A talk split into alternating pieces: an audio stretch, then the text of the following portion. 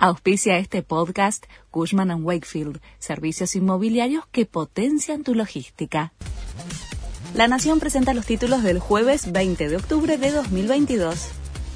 Sergio Massa accedió al reclamo opositor e incluirá en el presupuesto una cláusula para impedir gastos discrecionales en campaña. La comisión emitirá hoy el dictamen para llevarlo al recinto el martes.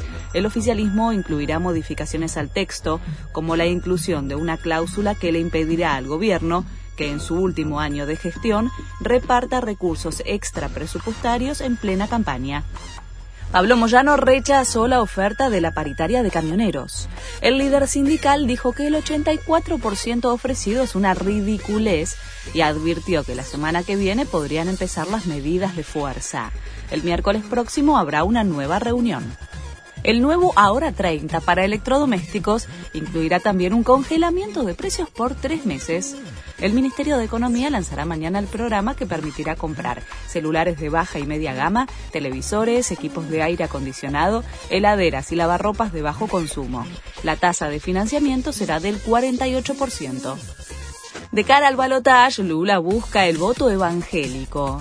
Apurado por los sondeos, visitó una iglesia en San Pablo e hizo promesas en un intento de seducir a un electorado que se inclina por Jair Bolsonaro. La segunda vuelta es el 30 de octubre. Con un mega operativo de seguridad, Boca visita a Gimnasia en un partido determinante para la liga profesional. A las 3 de la tarde se jugarán los 81 minutos restantes del encuentro que fue suspendido el 6 de octubre a los 9 minutos del primer tiempo tras la represión de la policía bonaerense fuera del estadio en el bosque.